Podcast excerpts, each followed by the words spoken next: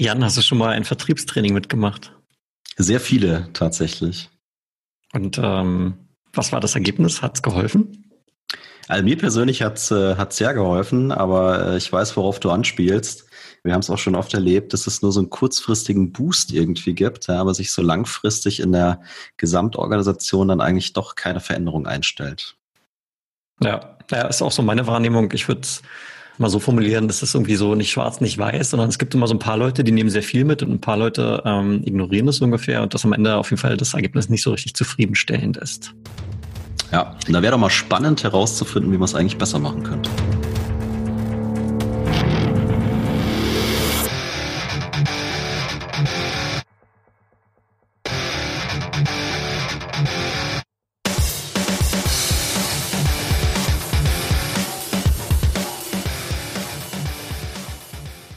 Ich bin Tim und am anderen Ende der Leitung ist der Jan. Ja, zusammen sind wir für euch Sales Excellence. Das ist dein Podcast für Software, B2B-Vertrieb und Pre-Sales. Und wir glauben nach wie vor an einen strategischen, Mehrwert- und kundenzentrierten Vertriebsansatz. Mit unserem Wissen und unserer Erfahrung möchten wir dir zu neuer Inspiration und mehr Erfolg in deinem Vertriebsalltag verhelfen. Und damit ein herzliches Willkommen zur heutigen Folge. Ja, ich denke, das kann man mit dem Schlagwort laufen lassen. Kennen bedeutet eben nicht gleich können. Und äh, wir wollen hier mal klären, warum das eigentlich so ist und äh, wieso das eigentlich ein Problem ist.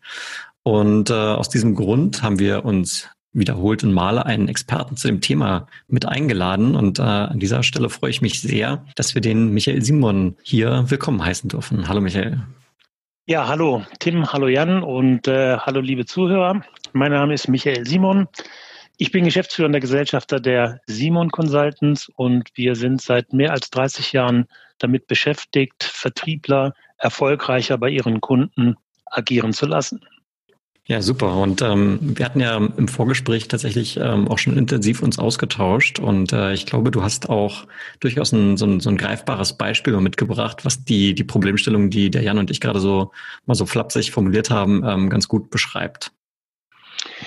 Ja, wir machen des Öfteren die Erfahrung, dass ähm, Unternehmen gerne ihre Mitarbeiter weiterentwickeln wollen, das aber häufig äh, eher einen Eventcharakter hat. Und äh, wenn es dann mal gelingt, größere Programme beim Kunden zu implementieren oder zu installieren, dann kommt das in der Regel bei den Mitarbeitern natürlich auch gut an, weil äh, die spüren, dass sich Dinge verändern.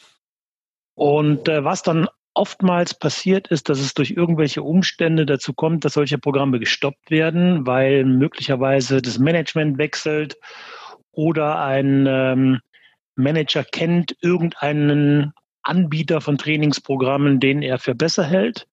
Und das führt dann häufig dazu, dass äh, die Dinge, die man zu Beginn an die Leute weitergegeben hat, einfach nicht nachhaltig weiterverfolgt werden. Und so wird sehr viel Geld dafür ausgegeben, Events zu veranstalten, anstatt für nachhaltiges Training zu sorgen. Hm. Genau, ich denke, das, das Schlagwort hier ist ja durchaus eben genau dieses nachhaltig, was ja auch das beschreibt, wie der Jan und ich das gerade so formuliert haben. Ein Training sollte nicht eine einmalige Sache sein, sondern ist im Prinzip so eine Art kontinuierlicher Verbesserungsprozess im Prinzip, oder? Ist das eine richtige Schlussfolgerung? Naja, weißt du, das Wort Training impliziert ja, dass man trainiert.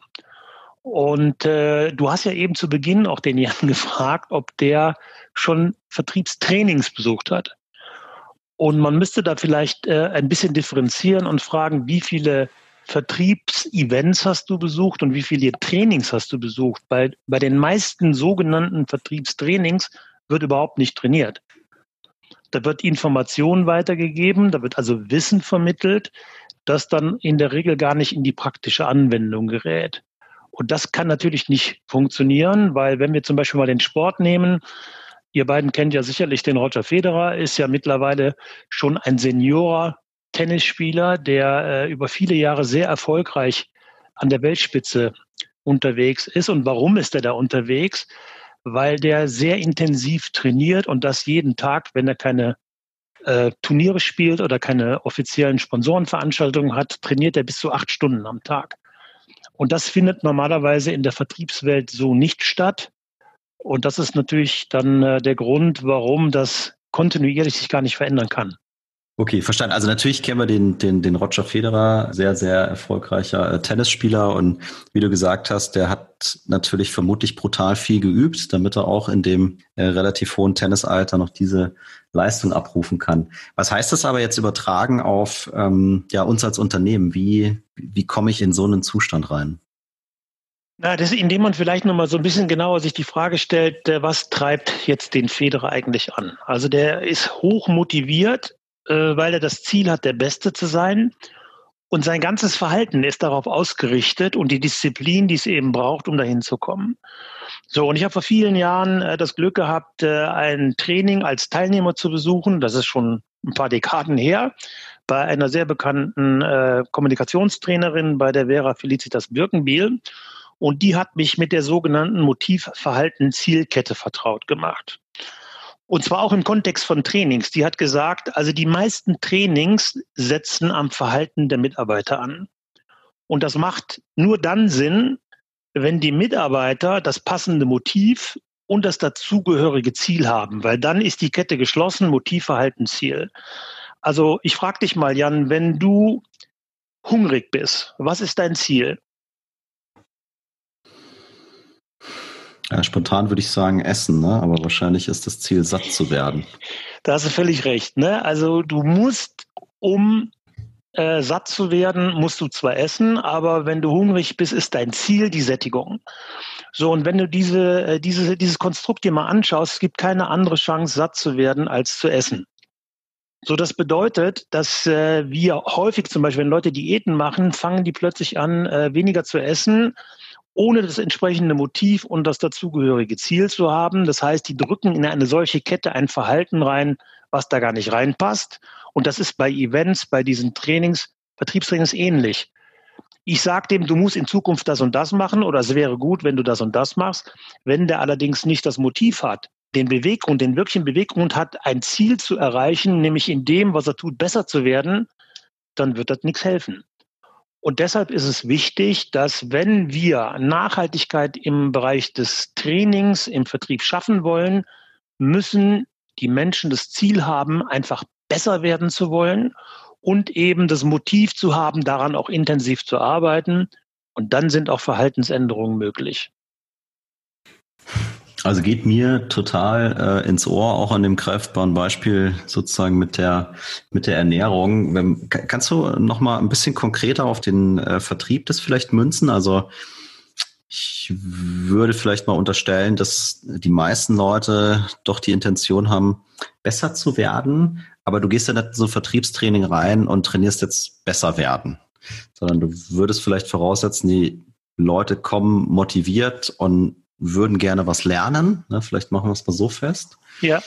Ähm, aber hast du mal ein konkretes Beispiel, um das vielleicht für, für das Thema Vertrieb nochmal greifbarer zu machen? Ja, gerne. Also, Frage vielleicht, äh, Entschuldigung, Michael, wenn ich die Frage vielleicht ergänzen darf. Ja. Ähm, insbesondere im Kontext Vertrieb hast du ja ganz häufig die Konstellation, dass ähm, wenn ich erfolgreicher bin, ich persönlich dadurch direkt ähm, selber was spüre. Ich rede jetzt von Vertriebsprovisionen oder hohes variable Gehaltsstrukturen, ist ja ganz, ganz gängig im Vertrieb, wo man ja sagen müsste, und das knüpft, glaube ich, an das, was der Jan sagt, dass man ja dann eigentlich inhärent äh, motiviert sein sollte, besser zu sein, weil besser bedeutet am Ende auch für mich persönlich ähm, mehr Erfolg. Und für mich ist auch was da drin. Ja, wobei ohne jemandem zu nahe treten zu wollen. Häufig äh, möchten wir Veränderungen erreichen, ohne viel dafür zu tun. Und ich versuche mal auf ein vertriebsnahes Beispiel zu kommen. Äh, wenn du heute Kunden äh, nach typischen Vertriebler-Klischees fragst, dann sagen die ganz oft, ja, die reden zu viel. Die hören nicht richtig zu. So, und äh, es gibt bei vielen Vertrieblern einfach die Intention, besser zuhören zu wollen aber gleichzeitig wollen die auch viel, viel erzählen. So, und äh, ich muss natürlich mir die Frage stellen, was habe ich davon, wenn ich zunächst mal besser zuhöre? Und äh, vielleicht kennt ihr äh, das Buch Seven Habits of High Effective People oder die sieben Wege zur Effektivität. Und einer dieser Habits ist Seek first to understand before you got understood. Also versuch du erstmal dein Gegenüber zu verstehen, bevor der dich verstehen kann.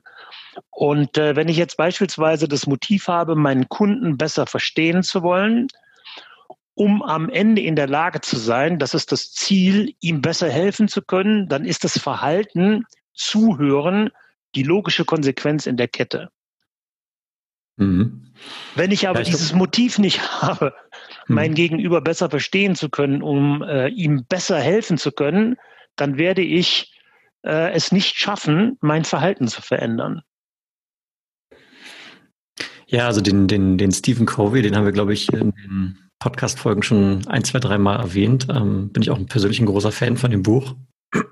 Und ich glaube, was auch da drin steckt, ist ja so ein bisschen ähm, das Verlassen der Komfortzone. Ne? Wie du sagst, Vertriebler sind häufig dazu ähm, oder tendieren dazu, sehr viel zu sprechen und jetzt auf einmal sich so eine passivere Rolle zu begeben und den Fokus mehr aufs Zuhören zu legen, fühlt sich vielleicht für den einen oder anderen im ersten Moment auch einfach nicht, äh, nicht richtig an oder fühlt sich dabei unwohl.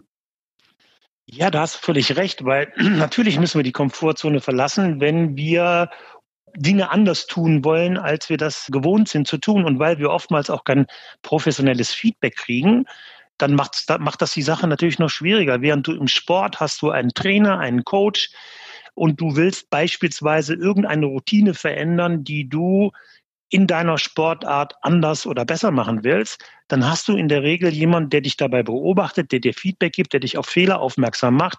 Und so kommst du dann langsam an den Punkt, wo diese Komfortzone anfängt, sich in die Richtung zu verändern, in der du dich verändern wolltest. Also du lernst praktisch das, was du lernen willst, leichter, weil du auch Feedback bekommst. Genau, da sind wir im Prinzip genau bei der, bei der Problemstellung. Du hast es ja eingangs auch schon mal gesagt, dass eben diese, diese Trainings, da wird gar nicht trainiert, ne, sondern es sind eigentlich eher diese punktuellen Veranstaltungen, wo Informationen fließen und äh, Wissen ausgetauscht wird, aber ähm, es wird kaum die Möglichkeit gegeben, tatsächlich das im Alltag praktisch anzuwenden, geschweige denn äh, regelmäßig dafür Feedback zu bekommen. Ja, und das heißt ja in der Konsequenz auch, also wenn ich mir das so durch den Kopf gehen lasse ne, und man sagt, okay, diese äh, Wissensvermittlung in theoretischer Form und da kommt dann vielleicht jemand und, und zeigt seine, seine PowerPoint-Präsentation oder sowas, aber dieser Übungsteil fehlt, äh, dann wird unter Umständen auch eine Menge Geld verbrannt und m, sehr viel Frustration erzeugt, ne, weil es einfach äh, im Nirvana dann, dann verpufft. Ja, deswegen wäre hier vielleicht auch wirklich nochmal die spannende Frage, äh, wie, wie müsste man aus unternehmerischer Sicht sowas sehen, beziehungsweise wie hast du das auch geschafft in diesen letzten Jahrzehnten, wo du gearbeitet hast, äh, die Unternehmen vielleicht dahin zu coachen, zu sagen, also äh, Training äh, oder Education ist jetzt hier kein, kein einmaliger Boxenstopp, sondern ihr braucht wahrscheinlich sowas wie ein Konzept dahinter, um das nachhaltig reinzukriegen. Ja, indem wir beispielsweise ganz konsequent unseren Interessenten sagen, dass wir keine Events veranstalten, weil äh, Events bringen überhaupt nichts. Da kann man das Geld lieber in irgendwelche Gratifikationsthemen äh, verwenden, weil letztendlich muss echtes Training stattfinden und echtes Training kann nur stattfinden in einem klaren Langzeitkonzept, wo der Kunde klar definiert, wo er mit seiner Mannschaft hin will indem wir versuchen herauszuarbeiten, wo stehen die Leute heute, wo wollen wir die hinentwickeln, wie schaffen wir es, das entsprechende Mindset bei den Menschen zu schaffen, die Erkenntnis, dass äh, die Veränderungen, die sich beispielsweise jetzt aktuell in den Märkten ergeben, dass die ganz andere Voraussetzungen äh, erwarten und die Skills heute auch andere sein müssen, als das vielleicht in der Vergangenheit war. Und dann, wenn wir dann mit dem Kunden darüber diskutiert haben, wo wir hinwollen, legen wir einen ganz konkreten Weg fest und versuchen natürlich dann auch äh, von vornherein das Management einzubeziehen, sodass die uns dabei unterstützen, die Dinge, die wir an Wissen in die Organisation vermitteln, sukzessive durch Training in Kennen umgesetzt werden, äh, in Können umgesetzt werden, Entschuldigung. Und es ist natürlich wichtig, dass die Menschen, die dann an so einer Maßnahme teilnehmen, auch die Zeit bekommen, diese Trainingsmaßnahmen durchzuführen, also Dinge auch zu trainieren und zu üben. Hm.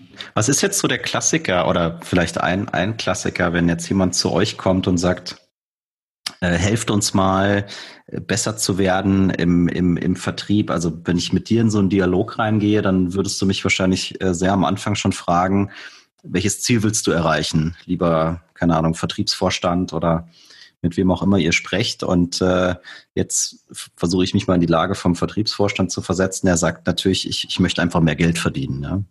Vielleicht mehr Geld mit der gleichen Mannschaft machen. Ja? Und dann würdet ihr hingehen und das irgendwie runterbrechen, dass du vorne auch quasi Ziele klar formuliert hast und davon ableitest, welche Verhaltensänderungen müssten wir bei den Leuten herbeiführen, um, um dieses höher gesteckte Ziel dann nachhaltig zu erreichen? Oder wie, wie würde sowas ablaufen? Naja, also richtigerweise, wenn wir mit den Unternehmen reden, sagen die immer, ja, wir müssen mehr Umsatz machen, wir müssen mehr Deckungsbeitrag machen. Und das ist ja äh, auch ein bisschen eine Krux, weil das sind ja alles äh, quantitative Ziele. Und äh, die zu bestimmen ist relativ einfach und man kann auch ganz gut messen, ob einer jetzt das quantitative Ziel erreicht hat oder nicht. Die Erfahrung, die wir machen, ist, dass die wenigsten Unternehmen in der Lage sind, die Qualität ihrer Vertriebsorganisation in irgendeiner Form zu messen. Weil das kann ja nur funktionieren, wenn ich äh, bestimmte Skill-Profile beispielsweise habe in der Organisation oder Reif, ein Reifegradmodell, das kann man jetzt nennen, wie man will, indem wir genau festlegen, im Reifegrad 1 erwarte ich die und die Skills, im Reifegrad 2 die Skills, 3, 4 und so weiter und so weiter. Das gibt es sehr häufig überhaupt nicht und deswegen ist es sehr, sehr schwierig, qualitativ zu messen. Und äh, wir versuchen in der Regel dann über Interviews mit den zukünftigen Teilnehmern aus allen Management- und operativen Einheiten heraus herauszufinden, was ist das, was denen im Moment die größten Probleme bereitet und versuchen über den Weg dann ein Programm zu entwickeln, das sich sukzessive an den Bedürfnissen des Kunden orientiert. Ich gebe ein Beispiel. Was wir zum Beispiel feststellen, ist, dass die wenigsten Organisationen einen klaren Prozess haben, wie Gespräche, Konversationen mit Kunden, egal auf welche Weise, also Webcast oder äh, Face-to-Face-Meetings, wie man die am besten strategisch vorbereitet. So, und wenn es da nichts gibt, dann beginnen wir in der Regel mit dem Thema und sagen, hier sind, hier sind unsere acht Schritte, von denen wir glauben, dass die extrem sinnvoll sind, wenn man ein Gespräch strategisch vorbereitet. Das bedeutet, jedes Gespräch braucht ein klar definiertes Ziel. Und bevor ich ein Gespräch starte, habe ich einen Ist-Zustand, ich habe einen angestrebten Soll-Zustand und der Weg vom Ist zum Soll, den möchte ich möglichst gut planen, damit ich in der Lage bin, am Ende auch mein Ziel zu erreichen. Also es geht dann durchaus auf so eine, so eine taktische Gesprächsebene runter, wo ihr praktisch dann ähm, auch wieder im Prinzip bei dem Ansatz ähm, Motiv und bis zum Ziel hin definiert auf so einer Gesprächsebene. Verstehe ich Exakt. richtig? Ja, mhm. ja. Du hast jetzt gerade dieses Reifegradmodell ähm, erwähnt. Äh, ich finde das aus einem ganz anderen Aspekt auch noch besonders charmant, weil das ja dem, dem Mitarbeiter auch so eine Perspektive aufzeigt, sich selber zu wachsen. Ne? Das kann ja auch eine unglaubliche Motivation darstellen. Keine Ahnung, wie ausgefeilt so ein Reifegradmodell dann sein kann, aber wenn es da keine Ahnung, zehn verschiedene Level gibt oder sowas. Ich komme jetzt als Junior Sales in die Organisation hinein und ähm, über die Monate und Jahre hinweg merke ich, okay, jetzt bin ich Level 5, Level 6, Level 7 und äh, kann das aber auch wirklich dann eben nicht nur quantifizieren durch hoffentlich die guten Umsätze, die ich fahre, sondern auch qualitativ ist das äh, ein ganz starker Unterschied eben zu einem Level 1, wenn man so möchte. Ja, definitiv. Und äh, das gibt dir natürlich auch die Möglichkeit, dich innerhalb deiner vertrieblichen Weiterentwicklung auch an schwierige Dinge heranzuwagen. Wenn wir zum Beispiel jetzt mal die Situation nehmen, mit der heute die meisten Organisationen konfrontiert sind. Ähm, wir haben eine Situation, in der der Kunde heute einen Einkaufsprozess vorantreibt, wo die meisten Organisationen zu einem Zeitpunkt erst einsteigen, wo der größte Teil schon abgeschlossen ist. Das heißt, der Kunde kennt seine Situation, der kennt seine Challenges oder die angestrebten Ergebnisse, die er erreichen will. Der ist sich über die Auswirkungen der Probleme im Klaren, der weiß, welche Mehrwerte er erzielt bei den Ergebnissen, wenn er sie denn erreicht. Und jetzt sucht er einfach nur noch einen Lieferanten. Und in der Situation kommen wir prinzipiell immer in die Situation oder in der Situation passiert es grundsätzlich, dass wir am Ende in Preisgesprächen äh, landen, weil es wird jetzt einfach nur noch der Lieferant gesucht. So was Kunden sich heute wünschen, sind Challenger und Visionäre, die den Kunden dabei unterstützen, mit seinem Geschäft erfolgreich zu sein und den Kunden auf Ideen zu bringen, die der heute noch nicht hatte. Und dafür braucht man natürlich ein ganz anderes Skillset, als wenn man der klassische, ich möchte das nicht despektierlich sagen, aber der klassische Bedarfsdecker ist. Also unsere Zielkunden suchen heute den Challenger, den Visionär, den, mit dem sie über Dinge diskutieren können, die ihm helfen, das eigene Geschäft besser zu machen. Dazu muss man das Geschäft des Kunden verstehen, was eine große Herausforderung, weil wenn jetzt ein Unternehmen beispielsweise eine Vertriebsorganisation nicht vertikalisiert ist, dann muss man sich halt in verschiedenen Branchen auskennen. Und das erfordert viel mehr Vorbereitung als in der Vergangenheit. Und da ist der Weg zur Hölle oft mit guten Vorsätzen gepflastert indem man sagt, ja, aber haben wir bis jetzt noch nie gemacht und hat ja immer geklappt und wird schon gehen. Aber aus meiner Sicht äh, ist das äh, eine überholte Denke und wird in Zukunft nicht mehr so gut funktionieren. Hm. Ja, ich finde es äh, unheimlich spannend, auch noch aus einem anderen Aspekt heraus, was du gesagt hast, weil das heißt ja im Prinzip auch, ähm, also natürlich habt äh, du und dein Team, ihr habt da eure sehr langjährige Erfahrung, aber ihr geht jetzt nicht rein und sagt, wir haben hier äh, irgendwas, was wir jeder Organisation überstülpen, sondern ihr geht auch erstmal hin, hört zu, entwickelt mal ein Verständnis, wo stehen die in ihrer Evolution und was brauchen die zum jetzigen Zeitpunkt, um eben den nächsten Schritt zu machen. Ne? Und das ist äh, im Prinzip ja auch eine Frage, die sich jede Organisation für sich stellen kann. Was denn eigentlich gerade unsere, äh, was sind die Dinge, die uns davon abhalten, erfolgreicher zu sein, sage ich mal, und dann da anzusetzen, ganz gezielt. Ja? Und andere Dinge sind vielleicht gerade noch gar nicht so relevant. Das äh, finde ich auch extrem spannend, weil das heißt auch, du äh, kommst nicht mit irgendeinem Standard, den du reinprügelst, sondern du gehst sehr gezielt auch auf die aktuelle Situation ein und das sogar noch auf, ähm, ja, sage ich mal, individueller Ebene, äh, weil du sagst, okay, wo sind die eigentlich von ihrem Reifegrad bezogen auf die einzelnen Personen?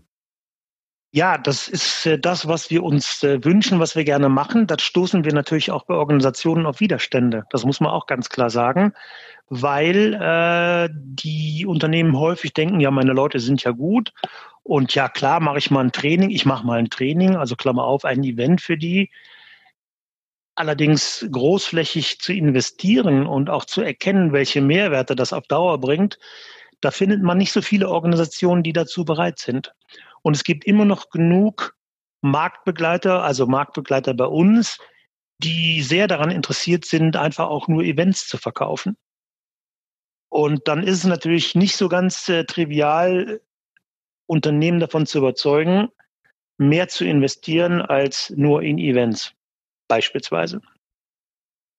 Ja, das, das bringt mich jetzt an einen guten Punkt. Ich meine, ähm, im Prinzip müsste ja aus, aus der Sicht deiner Kunden muss ja am Ende eigentlich das oberste Ziel sein, dass nachdem man jetzt Geld ausgibt, zum Beispiel bei einer Consulting-Firma wie, wie bei dir, ähm, mhm. am Ende wirklich was, was äh, Greifbares übrig, übrig bleibt und man eben tatsächlich besser wird. Und ich denke, diese Argumentation zu sagen, punktuell versus langfristiges Training und besser werden, dass es jedem eingeht, dass das langfristige besser funktioniert, wenn man regelmäßig trainiert. Das ist eine, ein relativ logischer Zusammenhang. Was ich gesehen habe, ist ähm, in anderen Organisationen, dass ähm, tatsächlich so eine, ja, so eine Consulting-Boutique eben reinkam, die die Best Practices erstmal wissentlich vermittelt hat. Da gab es dann durchaus auch äh, schon praktische Übungen an konkreten ja, Verkaufschancen, an denen wir gearbeitet haben. Also war schon ein bisschen Training dabei. Es war aber auch sehr langfristiges Training. Zwei Wochen lang waren es insgesamt. Und ähm, am Ende hat diese Boutique sich dann tatsächlich in Anführungszeichen verabschiedet und es wurde aber innerhalb der Vertriebsorganisation ein Champion definiert oder vielleicht waren es auch mehrere, ich hatte nur mit einem Kontakt, der praktisch regelmäßig mit der Vertriebsmannschaft sich wieder zusammengeschalten hat, um zu verstehen, okay, ähm, wo steht ihr denn jetzt? Funktionieren die Sachen für euch? ähm, und, und macht ihr Fortschritte. Was ich allerdings gesehen habe, ist, dass es dann zu dem Zeitpunkt so der ein oder andere Mitarbeiter in so eine ähm, Position versetzt hat, so, naja, jetzt kommt ja nichts mehr, jetzt muss ich irgendwie nichts mehr machen. Und das hat sich sehr schwierig gestaltet, diesen, dass dieser Champion seine Aufgabe wirklich ähm, ja, wahrnehmen konnte. Ja, das finde ich erstmal super, dass das dass die Organisation, in der du da aktiv warst, das gemacht hat. Das ist eine absolute Ausnahme in meiner Wahrnehmung. Allerdings ist es so, dass ähm, das ist total lustig. Wenn mir ist da gerade was eingefallen. Also wenn wir in Organisationen arbeiten und äh, ich gebe mal ein anderes Beispiel. Also äh, es gibt ja diesen wundervollen Satz, wer fragt, der führt. Und der stammt ja von keinem schlauen Vertriebstrainer, sondern der stammt von Sokrates. Und wenn wir zum Beispiel über das Thema Fragetechnik sprechen, dann sagen die meisten Leute, kenne ich schon. Da sage ich, super. Kannst du das denn auch?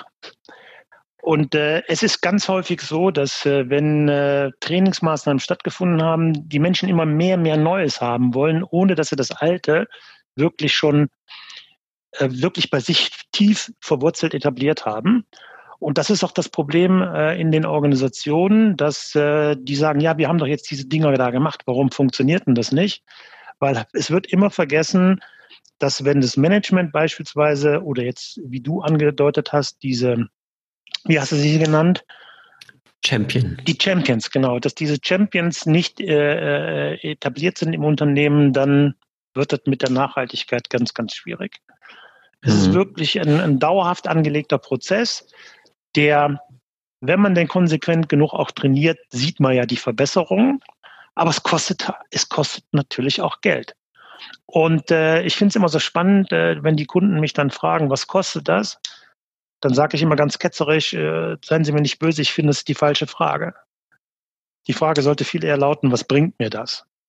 Und das müssen wir gemeinsam feststellen, was dem Kunden das bringt. Und dazu braucht es ein vernünftiges Konzept, was mittel- und langfristig angelegt ist. Und dann bringt das auch die Mehrwerte, die die Kosten für dieses Investment weit überschreiten. Davon bin ich total überzeugt.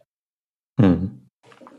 Also um, um vielleicht nochmal ganz kurz auf diese operative Ebene zu gehen. Ähm, in diesem konkreten Beispiel gab es eben tatsächlich wirklich so einen Champion, aber es wurde, glaube ich, nicht so gelebt, wie du es jetzt auch gerade ausgemalt hast. Ich meine, so wie ich das jetzt mir ähm, im alltäglichen Geschäft vorstelle, ist, dass da tatsächlich jemand ähm, dabei ist, wenn das mein, mein Vorgesetzter vielleicht ist oder einfach der dediziert sich diesem Thema widmet und tatsächlich auch in diesen Kundenpräsentation dabei sitzt, äh, der vielleicht auch bei der Vorbereitung, du hast ja gerade für, von strategischer Gesprächsvorbereitung gesprochen, dass der dabei mhm. ist, da schon aktiv Feedback gibt, ähm, nach, dem, nach der Kundeninteraktion aktiv Feedback gibt, damit man eben sofort, nachdem man etwas getan hat, merkt, okay, war das jetzt das Richtige oder nicht? Und das war in diesem konkreten Fall, was ich da beobachtet habe, ein viel zu großen Frequenzräumen. Das war so einmal im Quartal oder einmal im Monat, äh, wo ich sage, das ist einfach nicht, nicht intensiv genug, als dass man dort wirklich eine Verhaltensveränderung erwirken kann. Ja, ja, klar. Das geschieht nur dann, wenn, wenn da Regelmäßigkeit entsteht und ähm, professionelles Feedback zu geben, ist auch nicht so ganz einfach. Ja, also die meisten äh, Menschen, die im Vertrieb arbeiten, kommen selten in die Gelegenheit, professionelles Feedback zu bekommen. Äh, man kann von Kollegen Feedback bekommen, das ist aber eher äh, ein Eindruck, den der andere gewonnen hat, orientiert sich in der Regel ja selten an zuvor definierten Punkten. Aber vielleicht noch ein kleines Beispiel aus der Praxis, äh, weil du ja gerade auch über die Praxis sprichst. Also durch die aktuelle Situation, mit der wir alle konfrontiert sind, arbeiten wir natürlich im Moment auch sehr stark mit den äh, Online-Medien, also beispielsweise jetzt mit Teams oder mit den anderen Dingen, die es da gibt. Und äh, ich habe heute mit einem meiner Kunden gesprochen, weil ich habe in den vergangenen Tagen mehrere dieser Web-Sessions begleitet. Und was natürlich eine super Geschichte ist, dass du in diesen Web-Sessions ja diese Chat-Möglichkeiten hast und beispielsweise direktes Feedback geben kannst, während du mit in dem Gespräch mit dem Kunden sitzt. Das ist hochspannend. Und äh, wenn wir natürlich mehr Möglichkeiten hätten, äh, diese Art von Champions zu etablieren, die dann auch professionelles Feedback geben können, das wäre natürlich großartig und dann würde die Wirkung, äh, Wirkung auch stärker werden. Ja, so eine Art, äh, du redest praktisch von so einer Art On-the-Fly-Coaching, ne? dass ich ja, mit ja. meinen Kollegen vielleicht noch so einen separaten ja. Chat habe, den der Kunde jetzt eben nicht sieht, ähm, wo mir jemand konkret schon direkt sagen kann, jetzt kannst du vielleicht noch die Frage stellen oder äh, das, darauf gehen wir nicht ein und so weiter und so fort. Mhm. Exakt, exakt. Ja. Jetzt, äh, ich muss mal einen Schritt zurück machen. Ne? Also ich, äh, das mit dem, mit dem Coaching und was für Möglichkeiten gibt, finde ich auch mega spannend. Kommen wir vielleicht gleich nochmal drauf. Du hattest ja, wir haben jetzt ganz viel drüber geredet, ähm, Nachhaltigkeit und äh, wir müssen den Leuten die Zeit geben, äh, dazu üben. Und äh, Tim hat aus seinem Beispiel gesagt, einmal im Quartal und das ist zu wenig. Aber was ist eigentlich das richtige Maß? Ja? Ähm, Wäre eine spannende Frage, beziehungsweise wie komme ich denn nun in diesen Modus der Nachhaltigkeit? Weil mir fallen natürlich ganz viele Dinge ein, die uns im Vertrieb ähm, davon abhalten, dann wirklich nachhaltig und regelmäßig zu üben. Ja, sowas wie Forecast und Quartalsdruck und ich muss meine Zahlen liefern, äh, sind vermutlich willkommene Gründe, warum ich jetzt gerade nicht nochmal üben kann. Also die besten Erfahrungen äh, machen wir, wenn es uns gelingt, die Vertriebsmanager von vorne rein in ein solches Programm einzubeziehen.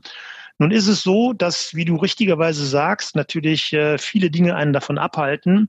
Und für mich ist wenig nachvollziehbar, dass viele Vertriebsmanager, Leiter des Vertriebs eigentlich überhaupt wenig Zeit haben, sich mit ihren Leuten zu beschäftigen, sondern vielmehr damit beschäftigt sind, irgendwelche Reports zu erstellen und so weiter und so weiter.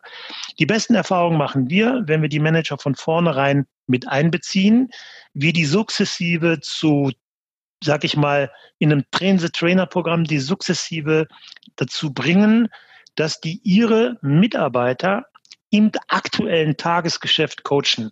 Also beispielsweise der, der Vertriebsmitarbeiter hat einen wichtigen Termin, bereitet diesen Termin vor.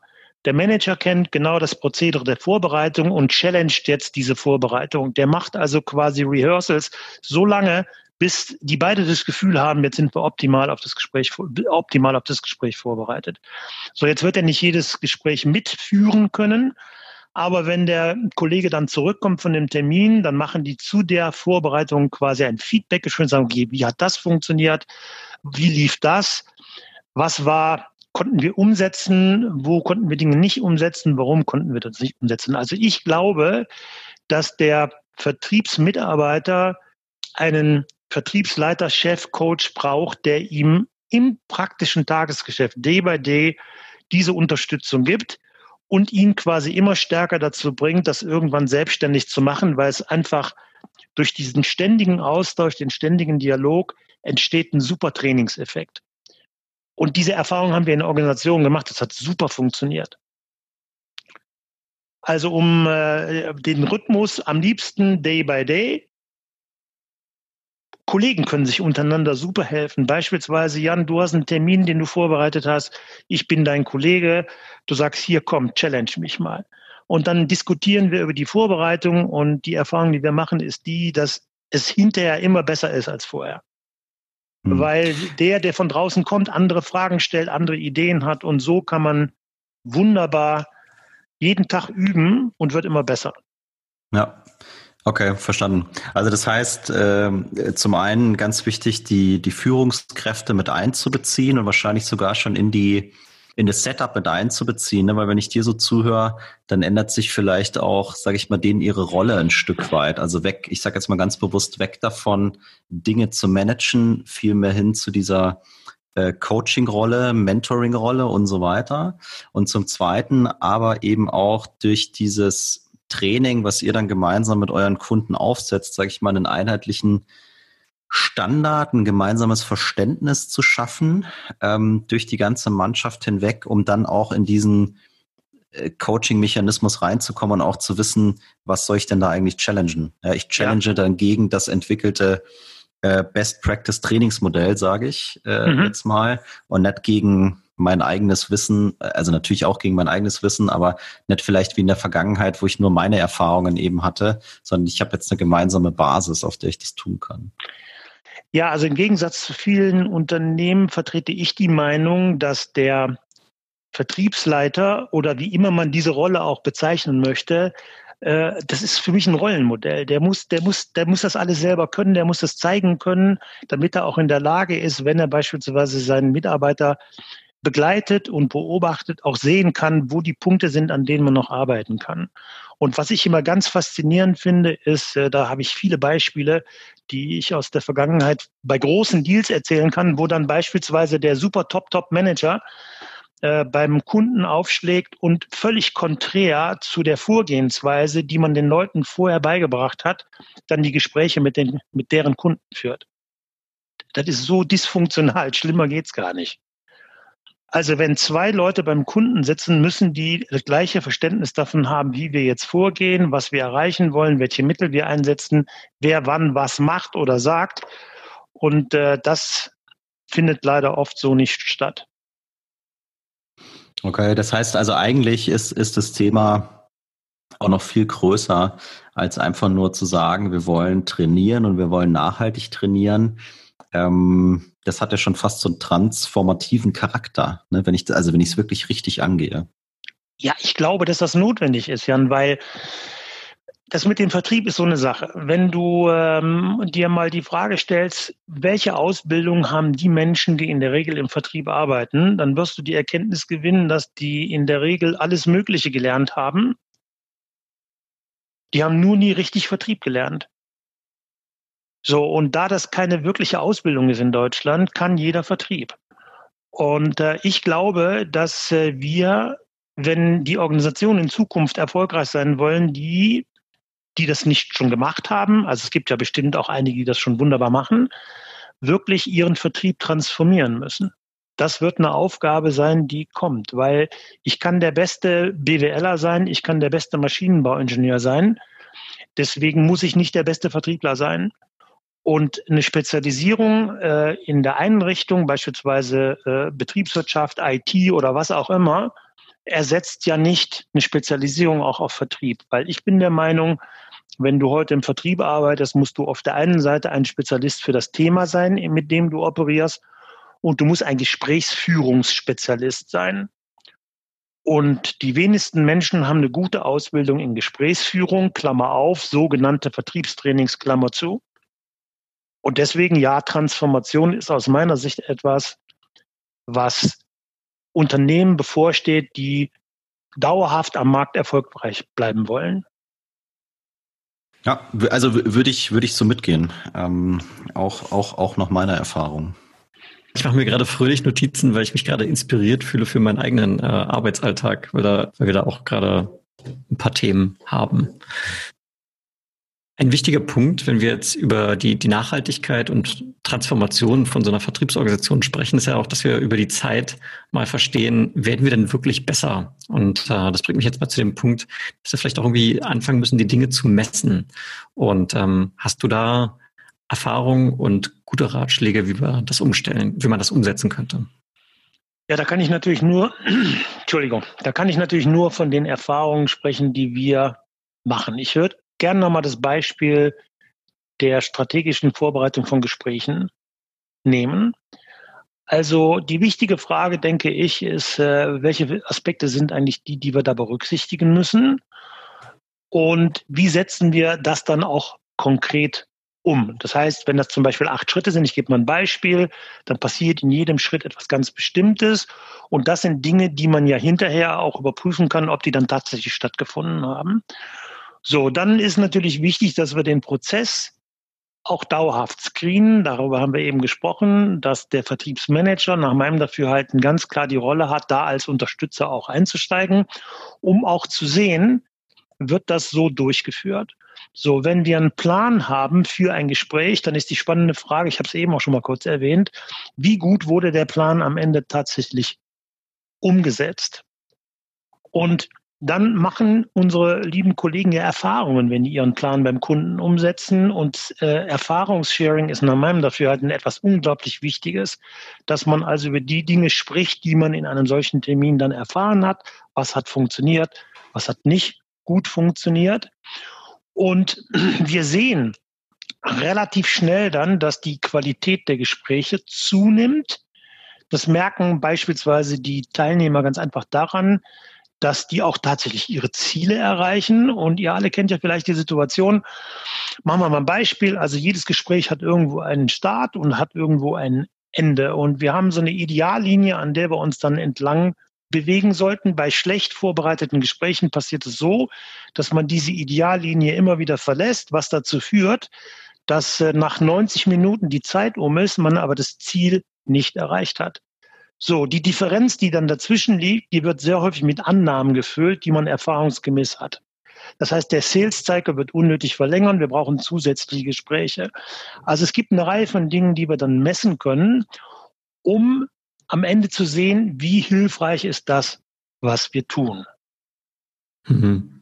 Und wie, wie sieht es dann operativ aus? Hat denn ähm, der, keine Ahnung, der Vertriebsleiter, der teilweise dann eben Teil von diesen Gesprächen ist, hat er dann seine zehn ich sag mal, Kriterien, die er dann praktisch während des Calls zwischen eins bis zehn äh, bewertet, um dann zu sagen, okay, dieses, die Qualität dieses Gespräches war jetzt irgendwie 80 Prozent. Kann das, kann das so aussehen?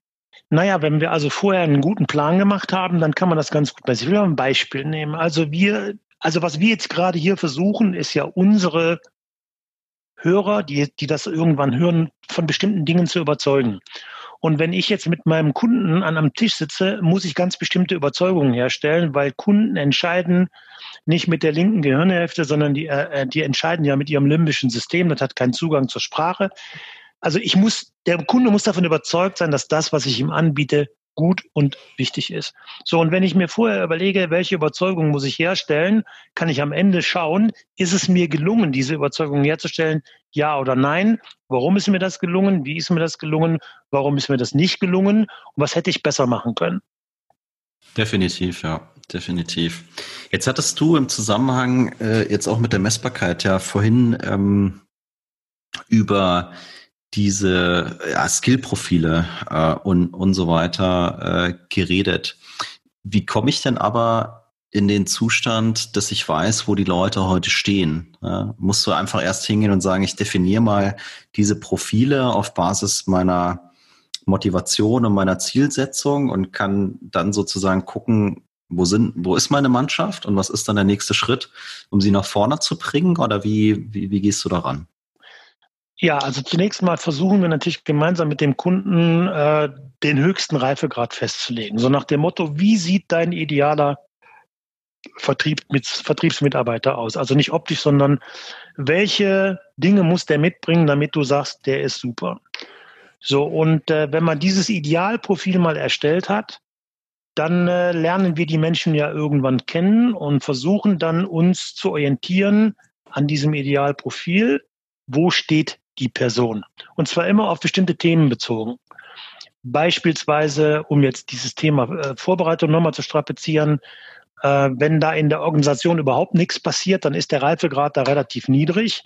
Und wenn wir dann sukzessive beobachten, also der Mitarbeiter ist in der Lage, seine strategische Vor Gesprächsvorbereitung in allen Aspekten sauber zu machen. Der ist in der Lage, eine super Gesprächseröffnung beim Kunden zu machen.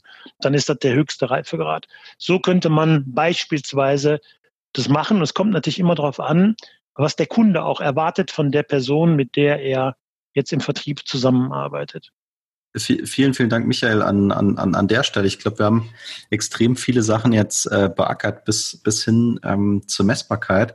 Was ich nochmal ganz toll fände, wäre, wenn du vielleicht den Hörern nochmal so deine, aus, aus deiner langjährigen Erfahrung aus, so deine Top-Takeaways mitgeben könntest, wenn die sich jetzt anfangen mit dem Thema nachhaltiges Training, Schrägstrich nachhaltige Verbesserung der, der vertrieblichen Fähigkeiten, wenn die anfangen, sich dazu beschäftigen. Ja, da möchte ich gleich ein Thema aufnehmen, über das wir schon gesprochen haben. Das ist dieses Thema Motivverhalten, Zielkette. Ich glaube, dass ähm, wenn jemand, also wenn ein Hörer äh, jetzt Dinge verändern will, ist es ganz wichtig, dass der ein klar definiertes Ziel hat und auch genug Motivation besitzt, um dieses Ziel zu erreichen. Weil wenn das Motiv stark genug ist und das Ziel ist klar, dann richtet sich ja automatisch das Verhalten danach aus. Deswegen wäre also mein wichtigster Punkt, wenn jemand Dinge verändern will, denkt mal an dieses Thema Fitnessstudio. Die meisten Leute sagen, boah, ich müsste mal wieder Sport machen. Und äh, jetzt ja nicht so sehr, weil man darf ja nicht mehr in Fitnessstudios gehen, aber dann wird am, am Jahresanfang wird eine Fitnessstudio-Karte gekauft und der Weg zur Hölle ist mit guten Vorsätzen gepflastert und dann geht man da drei, viermal hin, hat furchtbaren Muskelkater und dann findet man jede Menge Entschuldigungen, warum man da nicht mehr hingeht. Die Fitnessstudios freuen sich, weil die machen viel Geld und müssen dafür nichts tun. So, also ich bin davon überzeugt, dass wenn jemand wirklich was verändern will, braucht er ein klares Ziel vor Augen und die starke Motivation, dieses Ziel auch erreichen zu wollen. Und wenn er dann noch Hilfestellung bekommt, weil wir brauchen alle Hilfe. Wenn jeder von euch, der schon mal eine Routine hat, versucht abzustellen, also eine Routine gegen eine andere auszutauschen, der weiß, dass das nicht so ganz einfach ist. Und manchmal muss man sich da selber auch in den Hintern treten. Und wenn man dann Leute hat, die einen dabei unterstützen, finde ich das ganz großartig. Und der, vielleicht der zweite Punkt, den ich gerne mitnehmen, mitgeben möchte, ist, ich glaube, ich bin sehr davon überzeugt, dass wenn wir die richtige Einstellung haben, also das richtige Mindset haben, dann ist es viel einfacher, Veränderungen durchzuführen. Wenn ich mir wirklich darüber bewusst bin, dass die Kunden heute komplett anders ticken als noch vor zwei Jahren. Und das tun wir ja selber als Kunden auch. Wir haben heute die Erwartungshaltung, auf alles, was wir gerne haben wollen, relativ schnell zugreifen zu können. Wir möchten, dass die Dinge personalisiert sind und wir möchten es am liebsten morgen haben. So, und wir müssen das richtige Mindset, oder jeder muss das richtige Mindset haben. Wer heute im Vertrieb arbeitet, der muss sich im Klaren darüber sein, dass für den Kunden das Einzige, was für den wirklich zählt, ist Wirkung.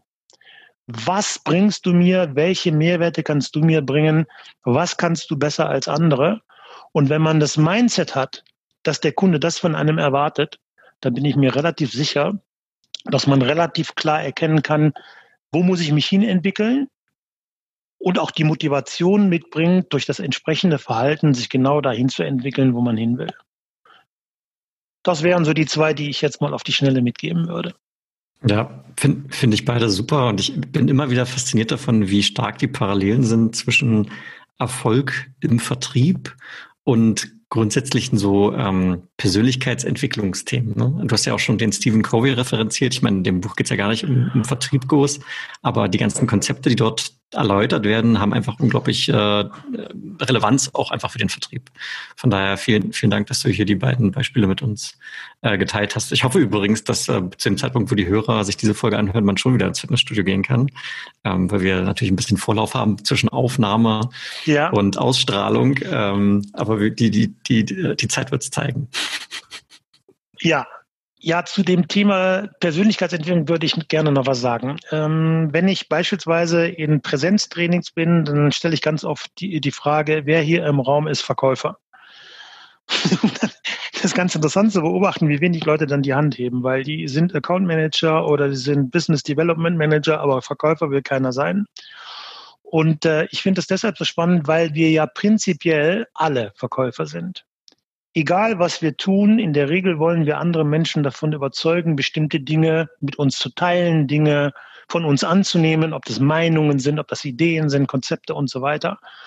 Und ähm, deswegen bin ich der Meinung, dass ähm, Persönlichkeitsentwicklung ist, egal wo, immer gut angebracht und Vertrieb hat ja auch immer mit Menschen zu tun. Und äh, ich glaube, äh, diese sogenannten Vertriebstrainings sind immer Persönlichkeitsentwicklungstrainings auch. Das ist meine Meinung. Weil wir wollen uns ja alle weiterentwickeln. Und ähm, man kann alles das, was man in sogenannten Verkaufstrainings oder Vertriebstrainings lernt, kann man auch übersetzt ganz normal im Leben anwenden. Meine feste Überzeugung. Ja, äh, finde ich, finde ich super. Finde ich auch ein extrem gelungenes äh, Schlusswort, auch, auch wenn es nicht von Tim war. ähm, und ja, das, das, das ist die Stelle, äh, wo wir dir natürlich auch gerne die Gelegenheit geben wollen, den Hörern kurz zu sagen, wie sie dich am besten ähm, erreichen können oder wo sie dich am besten erreichen können. Wir packen das wie immer auch äh, in die Show Notes, aber für dich jetzt gerne nochmal die Gelegenheit. Ja, natürlich über die klassischen sozialen Medien wie Xing und LinkedIn. Und wer mehr interessiert ist, der erreicht uns über www.simon-consultants.de. Super. Und wer Lust hat, wer Lust hat, kann mich auch anrufen. Ich telefoniere wahnsinnig gern mit netten Leuten. Und äh, wer das Gefühl hat, mal gerne mit mir reden zu wollen, der kann mich auch gerne anrufen. Meine Handynummer ist die 0171 3010377. Packen wir auch unten in die Show Notes. Ich glaube, das, das erste Mal, dass wir eine Telefonnummer mit durchgeben. Äh, du sagst uns Bescheid, wenn es da zu viele Anrufe gab. Ja, das mache ich. Also dann ähm, an dieser Stelle von meiner Seite herzlichen Dank, lieber Michael, für die für die tollen Ausführungen und dass du deine Erfahrungen hier mit uns geteilt hast. Ähm, hat, hat viel Spaß gemacht. Ich persönlich habe für mich auch wieder wieder was mitgenommen und ich hoffe natürlich, unsere lieben Hörer haben auch was für sich mitgenommen und ähm, daher auch nochmal ein Dank unserer Zuhörer, die bis hierher dran geblieben sind. Und ähm, ja, ich hoffe, wir bleiben soweit im Austausch und sprechen uns dann mal wieder. Ja, sehr gerne. Äh, auch ich möchte mich an der Stelle ganz herzlich bei euch beiden äh, bedanken. Ihr macht das sehr professionell. Und äh, ich finde es wunderbar, dass ihr dieses Format entwickelt und auch in die Welt treibt und wünsche uns allen viel Erfolg, dass möglichst viele das hören und das an andere weitergeben. Ja, vielen, vielen Dank äh, für die netten Worte, lieber Michael. Und äh, auch von meiner Seite aus nochmal vielen, vielen Dank, dass du heute unser Gast warst. Hat äh, genauso wie die Vorbereitung extrem viel Spaß gemacht. Und mir bleibt auch nur noch zu sagen, ja, vielen Dank und bis zum nächsten Mal. Bis dahin, macht's gut.